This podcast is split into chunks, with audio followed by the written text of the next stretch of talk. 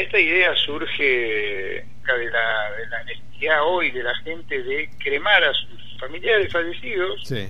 Este, y eso aparece como una, ¿cómo te diga? Como una necesidad que ha ido, que ha ido incrementándose en el tiempo. Es algo que, que antes no, no tenía tanta preferencia de parte de la gente y, ahora sí se observa y entonces nos parece que hay, hay de alguna manera que intervenir desde, desde, el municipio para agilizar ese trámite y darle a la gente esos elementos. No es nada tan costoso, digamos, que el municipio no lo pueda hacer. Este, es un buen beneficio para la gente, le da una respuesta a una, al, al, destino final, digamos, para llamarlo de alguna manera, que uno quiere darle a sus, a sus seres queridos al momento de despedirlos. Esto me parece que tiene que ver con un costado sensible, digamos, de, de la vida comunitaria y esperemos que nos den bola porque este, esa es otra es la otra cara de, los proyectos. Eh, también es cierto que la, si entre comillas, la población del cementerio local, del cementerio público de Roca,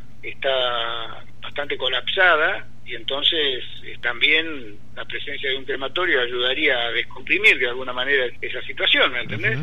Yo creo que en términos presupuestarios no es tan tan costoso, eh, ubicar gente ahí y abrir cuatro, cinco, seis, no sé cuántos puestos de trabajo, permitiría también este, canalizar ahí este, residuos patógenos. Ah. Entonces me parece que tiene, tiene muchas caras útiles el proyecto como para ser considerado positivamente por el municipio.